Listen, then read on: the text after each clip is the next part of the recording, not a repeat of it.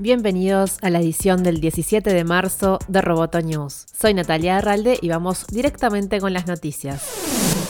La red social TikTok dejará de usar a sus moderadores de contenido de China para revisar las publicaciones de los usuarios de otros países, apostando en su lugar por sus moderadores internacionales para esta tarea. Como resultado de esta decisión, la matriz de origen chino de la red social, ByteDance, reubicará o despedirá a más de 100 de sus moderadores en el país asiático, según informó The Wall Street Journal. TikTok está bajo revisión de seguridad nacional en Estados Unidos. La semana pasada, el CEO de ByteDance dijo a Reuters que hay muchos malos entendidos sobre las raíces chinas de la compañía.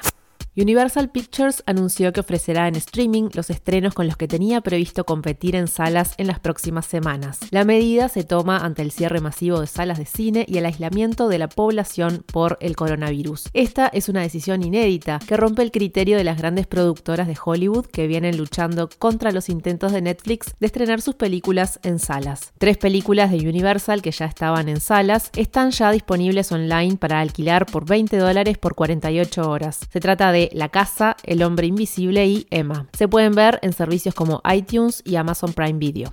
YouTube está reduciendo la cantidad de trabajadores presentes y aumentó la moderación automatizada. Google, propietario de YouTube, anunció que aumentará temporalmente su dependencia de la moderación automática de contenidos. En una publicación de blog explicó que su objetivo es continuar actuando rápidamente para eliminar contenido inapropiado y proteger el sistema mientras se implementan protecciones en el lugar de trabajo. La semana pasada Google comenzó a permitir que más personal trabajara desde su casa y luego comenzó a exigir a empleados de Norteamérica que lo hicieran.